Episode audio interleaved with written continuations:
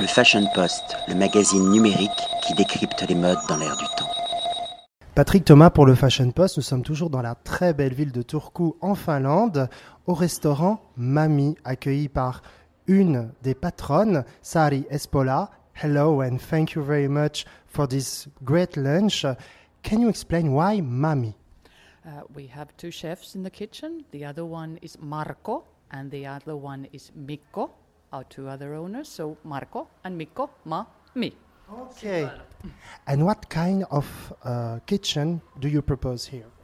Uh, we try to do Scandinavian kitchen with a little bit of. We had a French brasserie in mind when we started this eight years ago. So it would be simple food, well prepared from scratch, of course. Everything we bake the bread, do the sauces.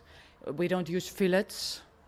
We try to use loin, neck, simple, simple parts of and old-fashioned methods to cook them. We are slightly older people, so we can cook old as well. And how can you define us a Scandinavian food uh, Finnish kitchen?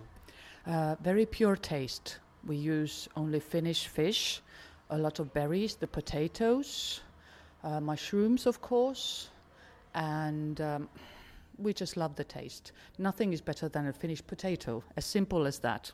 And strawberries, the mushrooms are lovely. and Blueberry. Pure, pure taste. At Mami, do you propose a, a specialty from uh, a local specialty? Uh, n- no, we bake the bread the, that we serve in the evening in archipelago bread that takes a little time. That is a typical to this area, but we try to use local producers. We have Like beer?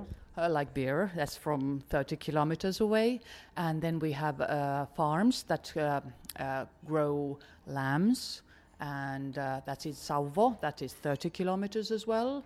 And then we have a farm that grows veal, if you can say the small cows, and we get our meats from them, so that is local as well. And it's open each day or closed on Monday? We are closed on Sundays and Mondays. Uh, Turku people don't go out, not that much, and they only drink water. Okay. Thank you very much. I spent a great moment. The kitchen is delicious, and I recommend to the readers of the Fashion Post to come here to taste your kitchen. Thank you very much. Merci à vous. Merci, à bientôt. Le Fashion Post, le magazine numérique qui décrypte les modes dans l'air du temps.